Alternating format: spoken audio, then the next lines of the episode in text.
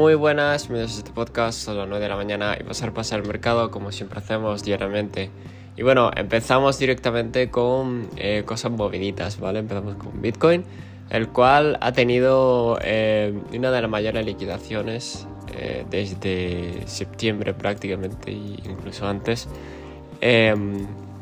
Bueno, vamos a ver, vamos a comentar un par de aspectos. Primero, los movimientos así verticales no son nada reales, siempre terminan en trampa. ¿Por qué? Porque no hay presión verdadera de compra o venta, ¿vale? son simplemente eh, derivados donde se compran grandes cantidades de dinero y se mueve el precio simplemente, pero no es nada, eh, en mi opinión no es nada real, ¿vale? Eh, pero sí que es verdad que está en una zona muy importante porque era la última zona que yo tenía presente y que pensaba, os digo mi opinión, pensaba que no iba a llegar, como mucho pensaba que iba a llegar a los 27.500 pero a los 28.000, bueno, era una cosa que no tenía en mente. Si lo vemos desde una perspectiva líquida, pues toda la vela del bajón del 17 de agosto se la ha comido ya. Así que si es por rellenar liquidez, ya lo ha hecho. Ha llegado al VWAP eh, quarterly, ¿vale? Entonces, eh, si supera ya eso con mucha más fuerza, ya así que, bueno, tendríamos que ir mirando por dónde se puede ir frenando, porque de todas formas yo os dije ya que lo estaba haciendo bien. ¿Por qué? Porque estaba aguantando bastante.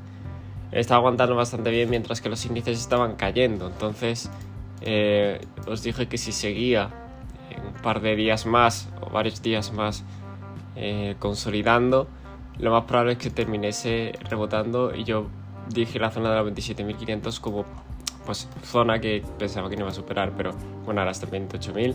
Así que nada más. Eh, vamos a ver, vamos a ver la evolución esta semana. Va a ser interesante. Los índices. ¿Cómo están los índices? El Nasdaq. Eh, posibilidad de rebote, en mi opinión. Eh, posiblemente ya lo está haciendo, pero a la zona de los 15.000, 15.100, quizás. El, el SP. ¿Tienen también posibilidad de rebote? Pues complicado, ¿no? Yo diría que sí, eh, pero tiene que espabilarse en términos de velas, porque la vela que dejó el viernes fue muy fea.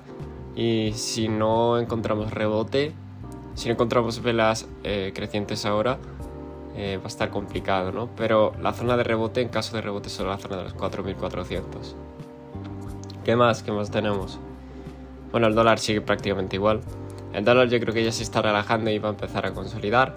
Y por último el oro, el cual está teniendo una caída muy, muy, muy importante. Vale, estamos hablando de que está ya en 1844.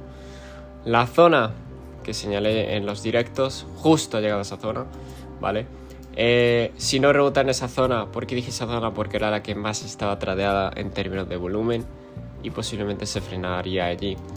Eh, frenar no se está frenando por ahora, porque no estamos viendo ningún rebote. En caso de perder esta zona, los 1840, 60, no seríamos directamente, yo creo que ya los 1810, ¿vale? Por ahí. Así que mucho ojo eh, y tened mucho en cuenta esta zona. En fin, no me enrollo más. Recordad, este podcast no es consejo de inversión ni nada de ello. Y nos vemos en el siguiente.